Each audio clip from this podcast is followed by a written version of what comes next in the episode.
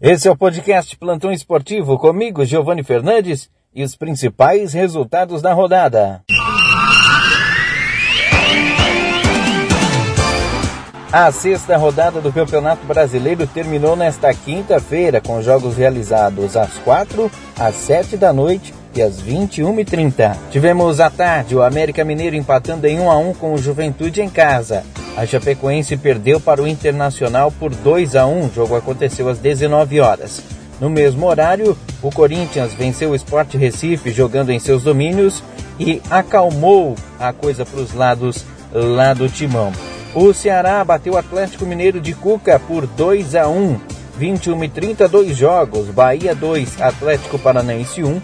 Um jogo muito bacana que a gente não via há algum tempo. Grêmio 2, Santos 2, boas atuações de Diego Souza, um tirambaço do Marinho e as mexidas bem feitas aí de Fernando Diniz. Nesta quinta-feira a bola rolou também pela Copa América. Tivemos Bolívia 0, Uruguai 2, Chile 0, Paraguai 2. Voltando a falar de Brasileirão, a sétima rodada começa no domingo 11 da manhã com Juventude e Flamengo.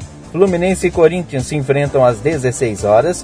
8 da noite tem Palmeiras e Bahia, Atlético Paranaense e Chapecoense, Grêmio e Fortaleza. 8 e meia, Santos e Atlético Mineiro, América Mineiro e Internacional, Esporte Recife Cuiabá, Ceará e São Paulo. E fechando a rodada, o Atlético Goianiense encara o líder Bragantino na segunda-feira, às 8 horas da noite. É isso, meus amigos. Para você, um bom final de semana, bom futebol e até a próxima.